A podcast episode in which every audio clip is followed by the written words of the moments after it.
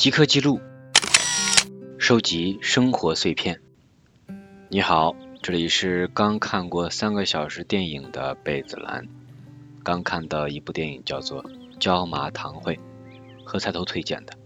我呢把导演的这些简介啊什么的也大概翻了一翻，哇，真的是一位特别有才华的导演，叫邱炯炯。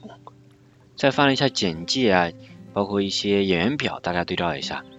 其实这里边出现的叫邱福星，就是他的爷爷，所以呢，可以粗浅的理解这部电影，也是他把他这个家族的一些小人物的命运，放在这个大的时代背景下啊，这么串起来一个长时间的一个电影，三个小时，开头确实还挺费劲的啊，半天啊不能够去适应这种画风。或者这这种的表现形式，但看久了，越到后面看还是越舒服的。包括从电影本身的质感和美感来说，还是特别舒服的。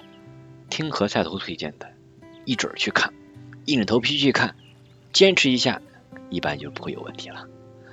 哈哈，好了，那接下来今天跟你分享一下我的极客记录第十一篇。说实话，我得抓紧把这个极客记录。好好的更新更新，每一次其实新的文字啊已经写了，但是音频呢跟不上，有一点滞后。No no no，不要这样喽，稍微快一点好吗？我说给自己听。这是即刻记录第十一第一条，一家女子医院在滚动屏幕上写着“保得住，生得好”。我不知道在听的你是哪个地区啊？就我们。陕西这块，尤其是大家家喻户晓的这个叫都市快报啊，然后在它的一些电视剧啊、这些间隙的广告里面，你就能够听到来自什么什么三秦医院、什么什么广慈泌尿男科医院什么的啊，什么生了生了什么什么，哎，跟这种避孕的。生孩子的这种广告，哎呀，可真是挺多挺多的了。我记得以前听说是没钱的这些电视台啊，就净接这些广告。越是有钱的，你看越不是。啥时候你见过湖南卫视接了一个这种广告呢？没有吧？所以还是跟他的电视台的这个实力相关了。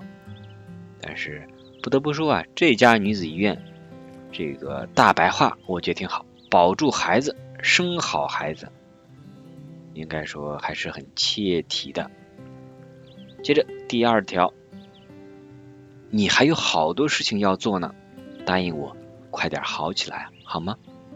洗完澡的我对着扁桃体发炎的我说：“确实我在洗澡的时候，就有时候会有自己跟自己对话的这种情形，就以前我记得我是没有的。”但慢慢的，好像自己跟自己的相处时间多了以后，会有一些跟自己的这种对话，然后我觉得这种对话还蛮有意思的。接着第三条，我吃不了苦，太苦的药也不可以，即使吃了也会吐出来。哎，这个就想到我在从小到大吃药经历里面，我不喜欢吃苦的药。当然了，没人喜欢吃苦的药，应该是啊，就是太苦的药。啊，我记这一条的应该是我吃了一个太苦的药，结果太苦的药最后是呃吐出来了，好像哦对，想起来这个是在八月份，当时我呢呃虽然说天气呢挺热，但是呢我得了感冒，叫热感冒啊，这最费人呢，让把人折磨的睡不着觉，然后去买的药，药太苦了，我就硬憋着把它喝下去了，但是呢没过一两会儿啊就给吐出来了，就是。身体不接受啊，排斥啊，所以呀，就写了这条像段子但又很真实的事情。第四条，不要什么什么，这个句式也不是在平等交流。比如家人跟我说不要乱花钱，哎，看得出来我在去年的这个时候还是对于这种家庭关系还依旧很敏感。不要什么什么什么啊，想要平等交流。第五条呢，是我看的一个纪录片上的一个图片啊，来自西西里岛圣的女神阿加莎。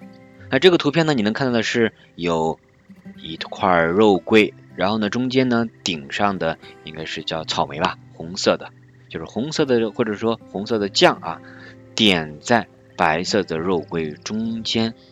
那这个呢是当地的一个小的小甜点，当然了它有一个寓意是什么呢？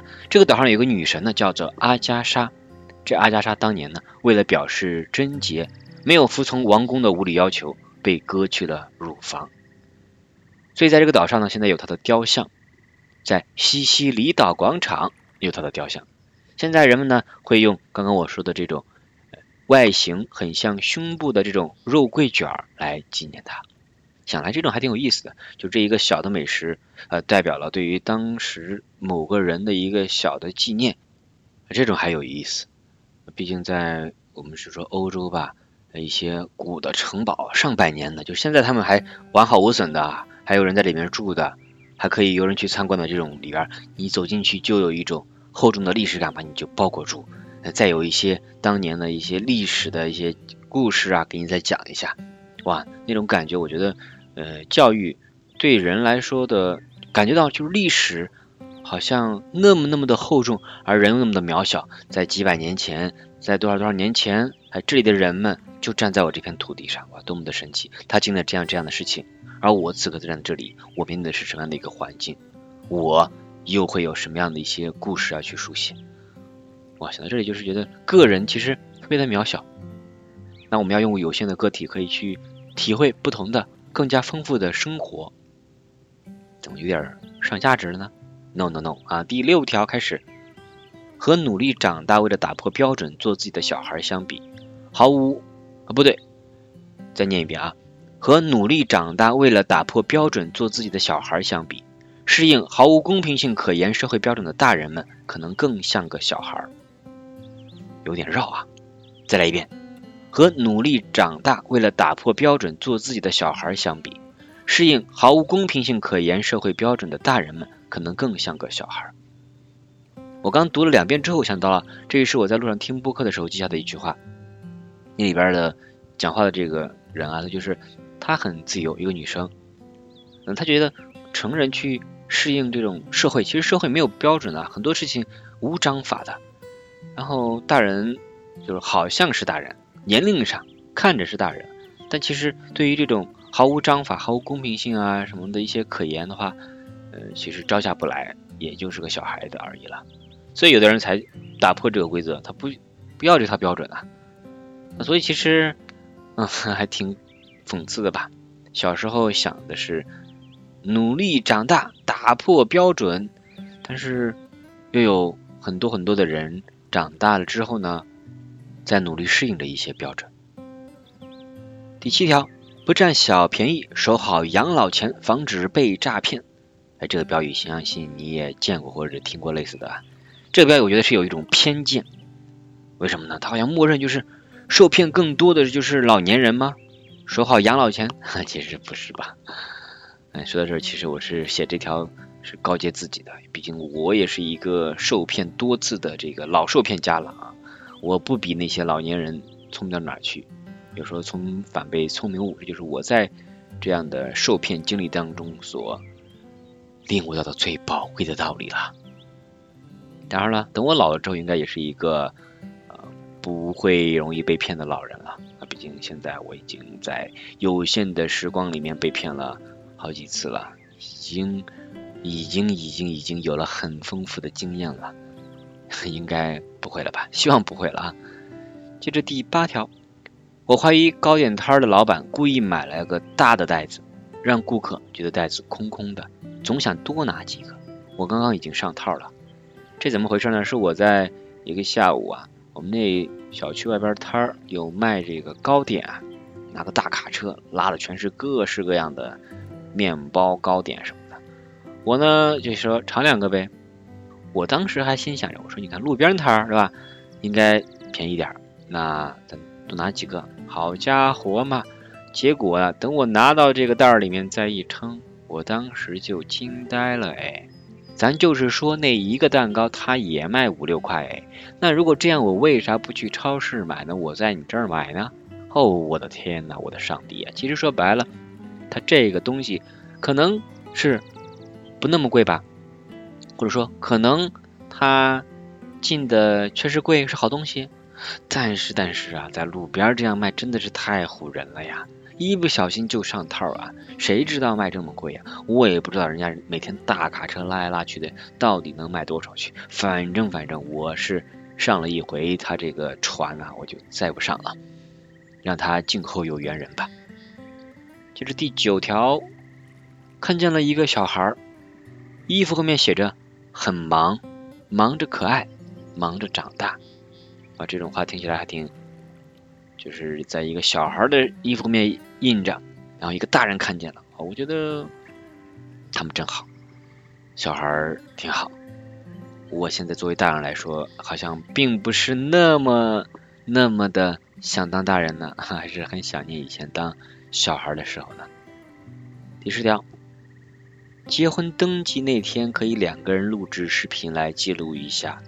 互相准备提问的问题，提前不要剧透。哦，这个是我在看了一个韩剧之后啊，就突然想到，哎，结婚的时候这样的话应该还蛮有意思的吧？就是制造一些独特的记忆和回忆。嗯，在那一天，因为也是对于两个人来说的一个 big day 啊，大日子，可以有一些独特的活动，然后把它保存下来。可能在过很长时间之后再去翻看，看到当时应该也蛮有意思的。看一下图片里面我这边截的里边有什么字儿啊？爱情不是为了让我们幸福而存在的，爱情是为了展现我们有多强大而存在的。哇哦，听起来有没有特别厉害呢？接着第十一条，我单方面宣布。听播客是最合适的打吊瓶消遣活动，还是跟前面我有一条里边提到啊，我大热天的患上了感冒，然后呢很难受很难受，最后呢跑了中医跑西医跑了两家没治好，最最后后呢是找了一家诊所，最后呢以打点滴来结束这次的生命体验。接着第十二条也是这个吊瓶期间记的啊。打吊瓶时，有个小孩很闹腾。我先是生气，再接着我跟自己和解了。做父母也不容易。是啊，我一方面觉得这父母咋了，还要管成这样子呢？另一方面，我再一想，哦，这孩子，哎，这摊上了，没办法，是吧？那谁不想让自己孩子乖乖的呢？或者说，这个孩子现在不乖，他是小孩儿，他就这样的天性什么的，他就错了吗？我这些现在越来越就是他没有一个标准了。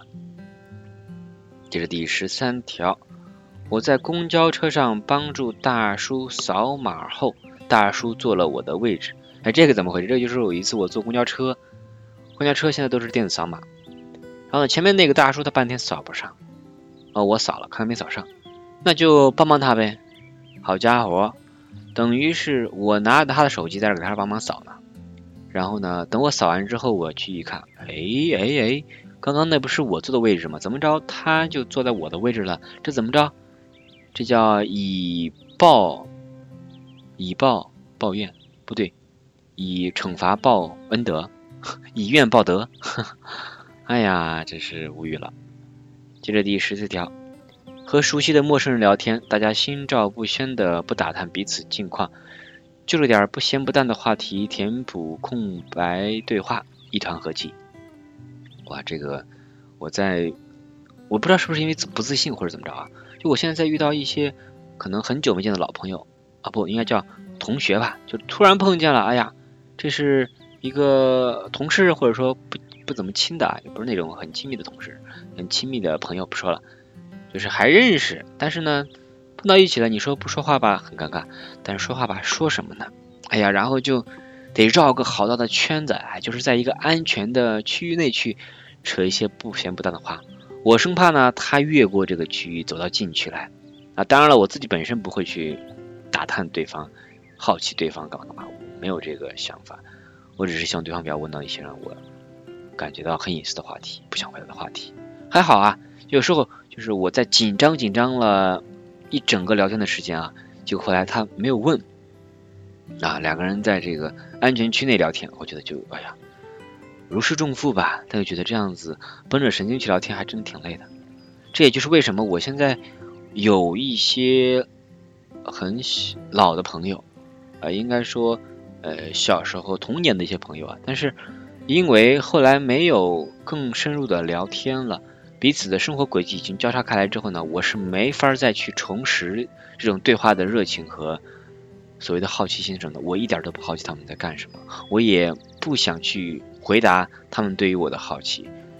彼此在很多价值观、在境况上面有了很多的差别，嗯，以至于让我觉得我啊，觉得当时我们在一起的时候挺美好的，那就可以把美好一直保留下去吧，也不一定非得说是现在就去见面吧，或者说现在就得去再续上那段所谓的情谊。好像挺难的，我也做不来，做不到。因为我在跟别人聊天的时候，我觉得是，除非我有一些热情去要跟你聊，啊，我有分享的欲望，这样的话，我觉得这样聊天才对我是有吸引力的。否则的话，我只是作为一个回答问题的人，或者说是一个倾听的对象，我觉得好累啊！那这样的社交有什么意义呢？这样社交还不如我一个人自己待着呢，不好吗？我也不知道是。我这个思想是不是有问题啊？接着下一条，我开始抗拒不咸不淡的关心，这是不是病了？这也是跟我上条有点关系。就有一些亲戚啊，不亲的亲戚啊，或者说我不喜欢的亲戚，就是他们的一些询问，比如说，哎，你工作怎么样啊？你挣多少钱？哎，你现在恋爱谈谈怎么样啊？哎，你结婚了怎么样啊？哎，你孩子怎么样啊？我可能能想到，就他们没什么别的话题聊了，承认。但是啊，没什么话题聊，其实可以不要往私人的这个话题上去扯吧。我我很抗拒这种不咸不淡的关心，我觉得这是对我的一种冒犯，是我很敏感的地方，我并不想去回答。接着下一条，警惕自己渴望同类一遇到就疯狂输出的行为。我这个我也是给一个自省啊，因为我会听到，就是我的有一些朋友，就是呃，他会，我觉得缺少一些倾听的对象，以至于我呢，我觉得自认为啊，我是一个比较好的倾听对象，就是我可以去听他去表达、去宣泄、去吐槽等等的。但是如果说遇到一个同类就开始疯狂输出，这个我觉得我听多了我也有压力，是不是？所以我也不希望自己成为这样的一个暴力输出的人。不过啊，如果说自己不想做暴力输出的人，那就是应该平时就做好自己情绪的一些调节、宣泄啊，或者说疏导吧，而不至于说就很缺一个人去表达，就是满眼啊，或者说被人听到的满耳啊，都是表达的欲望。就是我跟你聊天，我看到哇叭叭叭叭叭叭叭，你在不停的说不停的说，我觉得你这个人有很强很强的表达欲，你你很缺一个人去去听你讲话。然后你的讲话要把整个这个对话去吞不吞没掉，去去淹没掉，而我不能发声，我被对方的这样的一个暴力输出所包裹到窒息，哇，这个就是长此以往的话，可能就对方就不会再跟你来往，就不想再听这样的一个人去去聊天了。接着下一条，参加婚礼，隔壁邻居不久前办丧事的对联还没褪色完全。看一看吧，这这个横批上联下联，我把这个还记录了一下。横批写的是何时返家，上联不忍送母去坟茔，下联伤心难断女儿情。接着下一条，我有一个本事，有些我明知客套的话呢，我选择不说出口。哎，不知道在听的你啊有没有这个本事？就比如说。哎呀，今天这个场合，比如说大家这是亲戚朋友吃饭，然后呢，热情的招呼，有一些可能偏客套的话，我我知道，就是我也听过别人这么说，我知道这样说，哎呀，显得你很很好，很热情，很会处事儿，很会做人，但是呢，我就说不出口，就是我明明知道，或者说我在想这个时候，我在说出口的时候，我能清晰的看到。体内的另外一个自己在看着现在说话的这个自己，说你怎么这样啊？其实里外不一致了，不遵从于内心的一些表示和表达。但这种表示和表达呢，我确实做过，以至于我做了这个过程当中啊，我感觉到特别难受的，特别不自然的，特别不是本我真我的。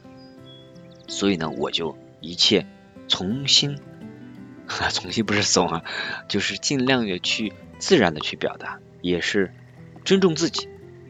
这是下一条，第十九条啊，看王志文的访谈，他聊到一点说，两个人相处啊，主要看如何解决不愉快。是啊，乐乐呵呵的啊，痛快吃痛快喝，傻乐谁不会啊？这个最容易了，而且你看不到这个人是怎么样的，但是通过他如何解决问题。如何去解决这些很难的、有矛盾的、冲突的？那能看出他是一个什么样的一个人了。接着第二十条，我写的是：如果每月保持基本一封的纸质书信，哪天去世了，遗言都在里面。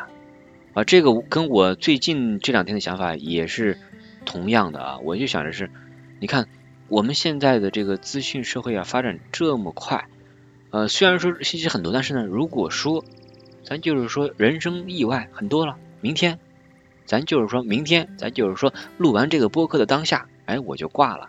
OK，那作为我的亲戚、朋友、爱人们，好，他们如何怀念我啊？不对，呸，被人怀念这个这个，让被人怀念干嘛？不，我觉得我有必要让他们知道我的一些想法，或者我在生前都在想些什么。能够呈现一个更加丰富的我，或者更加立体的我吧，能让人在想到我的时候，就这个世界上还有人想到我的时候，想到的是一个稍微立体一些的我，而不只是一个名字。接着下一条，第二十一条，很喜欢公交车到终点站时的播报语音，是这样的啊，祝您出行愉快，平安幸福。哇，我觉得特别的，就是又礼貌又端庄又大方，我还挺喜欢这种祝福语的。祝您出行愉快、平安、幸福。哎呀呀呀！接着第二十二条，热水器的水温不稳定，一会儿热一会儿凉，于是呢，我开始绕着水柱跳绳，一会儿跳热水，不，一会儿躲热水，一会儿躲冷水。可以想象一下那个画面啊，呃，挺滑稽，但是呢又特别的好玩儿。我当时呢写这条想的我在跳绳，哎，这个童年的一些记忆涌上心头了一样。接着第二十三条是婚礼的感悟。第一条，不要拉扯伴娘和耍流氓；第二条，不要撞门文明迎亲；第三条，设计游戏不要要钱；第四条。拍照的时候可以用陕西话喊“新年快乐”或“茄子”。第四条，婚车路上不要乱扔垃圾。第五条，高速路口收收费处理。第六条，省去路上接亲的麻烦和疲惫，直接大酒店接亲。第十条，迎亲车队车身设立独特标志。哎，你看这几条，我还是考虑挺多的啊。你比如这条。就是确实啊，有一些比较大的节日，哦，结婚的很多啊，喜庆日大家都选在这天。有人还真就是跟着人家的这个车队跑了，跑错路了，这个还是挺常见的。所以呢，如果避免这种情况的话，那就在这个车队上面有一个独特的一些标志啊，免得走错路，免得发生一些哎不舒服啊不愉快，挺好的。接着呢，下一条，第二十四条，我写的是。我绝不建议一个女孩在非常年轻的时候与任何人结婚，比如说十七岁，因为你还没有足够成熟，无法判断你第一次爱上的人就是正确的选择。这是第一段拥有不幸婚姻的，她在十七岁就开始踏入第一次婚姻的美国慈善女王阿斯特夫人这样说的。第二十五条，每个人都在写自己成长的故事，成长不等于成功。没人能一直写成功的故事，这是我在听梦言播客的时候记下来的。就是写自己成长的故事就可以了，不要有那么大枷锁。就比如说我今天我必须录开心的播客，我必须写个开心的文章。我的那些人性当中的不好的一些想法，我的一些失败的经历，通通都不能提起。凭什么？为什么？这个我们不能掩盖的。我们每个人他经历的不可能都是一帆风顺的，遇到那些不好的事情了，忠于他，尊重他，我觉得那就是尊重自己，也是更诚实的表现了。接着第二十六条。可以试着每周选择一个主题去深度探索，就像是大学做 presentation。这个应该是我对于现在的一些信息源的这个选择有感触。现在很多很多的这个资讯啊，但是并没有很多让人觉得我有成长的一些东西。所以我觉得像大学的时候，每周给一个主题，大家去找资料啊，然后去做汇报啊、总结啊什么的，我觉得反而收获挺大的。那我呢，在找一些资料的时候呢，就呃不要就是蜻蜓点水，那碰到一个话题了，可以去深挖一下，那相关的一些资料啊什么都去看一看，了解更全面的一些信息，对这个知识点呢或者对这个方面有更深次的一些了解，我觉得对人有帮助。接着第二十七条，在微信上聊天看不到对方的表情，不知道对方的状态，我总会觉得时间很紧迫，又会很不自然的开启一些对话，又快速的关闭。是的。这就是我不喜欢跟这个朋友啊，在微信上就这么拉拉扯扯、拉拉扯扯还不停的，要么就是简单点，直接说事儿，咱们很快解决；要么就是打电话说。但是在微信上这样没完没了的这种聊天啊，传递速度也很慢，嗯，而因为看不到对方，这种在沟通上其实是有失真的，我我不喜欢啊。就是第二十八条，是我看的贾樟柯电影啊。天注定里面的一个片段啊，截的图。现在的年轻人连个方向都没有啊！这这个，如果你看了这部电影的话，你应该知道我在说什么。推荐大家去看这部剧啊，《贾樟柯天注定》第二十九条。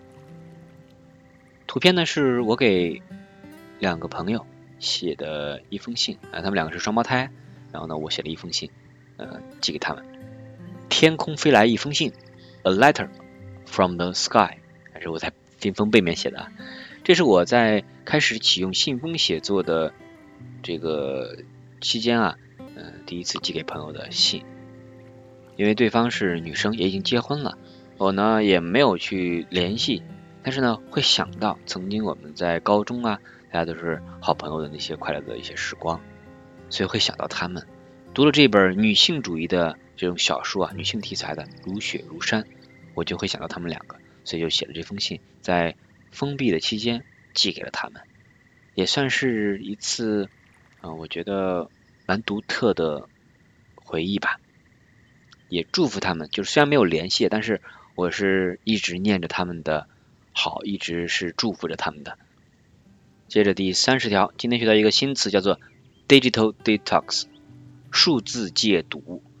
呃，我当时听了一个播客，是 GQ 的播客，里边是蒋方舟做的一个演讲，然后呢就说，呃，现在他平时呢也不怎么跟人微聊天，不聊，可以说不聊，也不看资讯啊什么的，他每天写写作啊什么的，很规律的生活，啊，如果有想找朋友聊天，就是给朋友掏车费，啊，给他做饭吃，让他来陪自己聊天，啊，也一个深度的话题聊，而不进行这种简单的。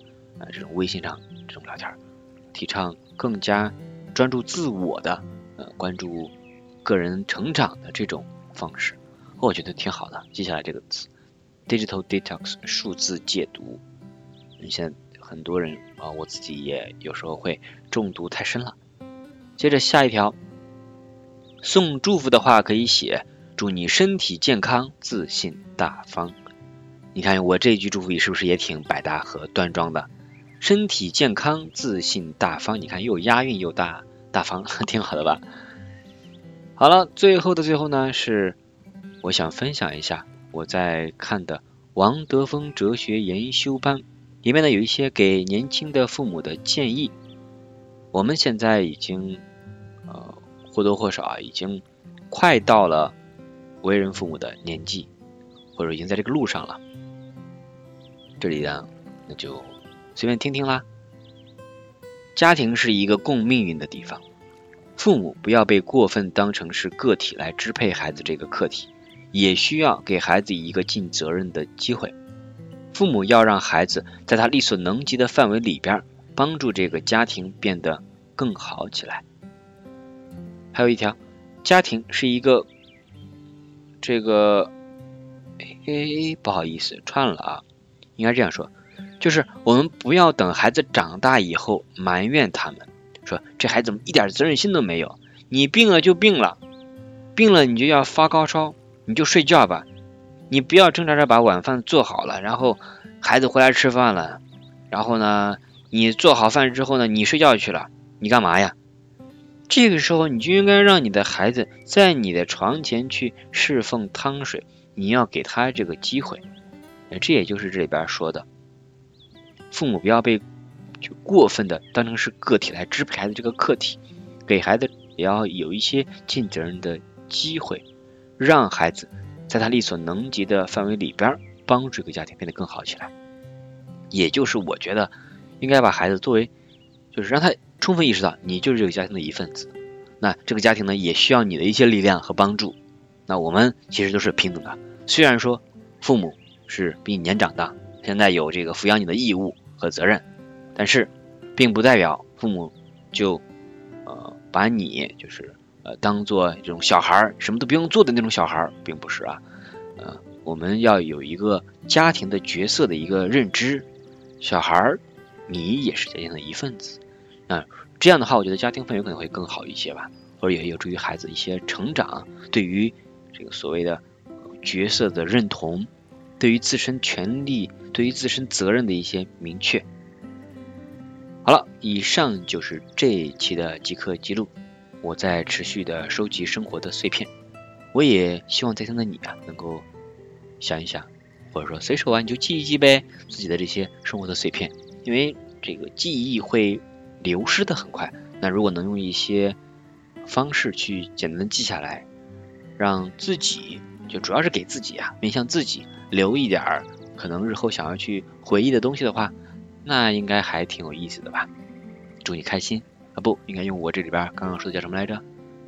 大方的这个得体的祝福语，祝你身体健康。什么什么？祝祝你，sorry，祝你身体健康和什么？哦，想起来了，找到了，祝你身体健康，自信大方。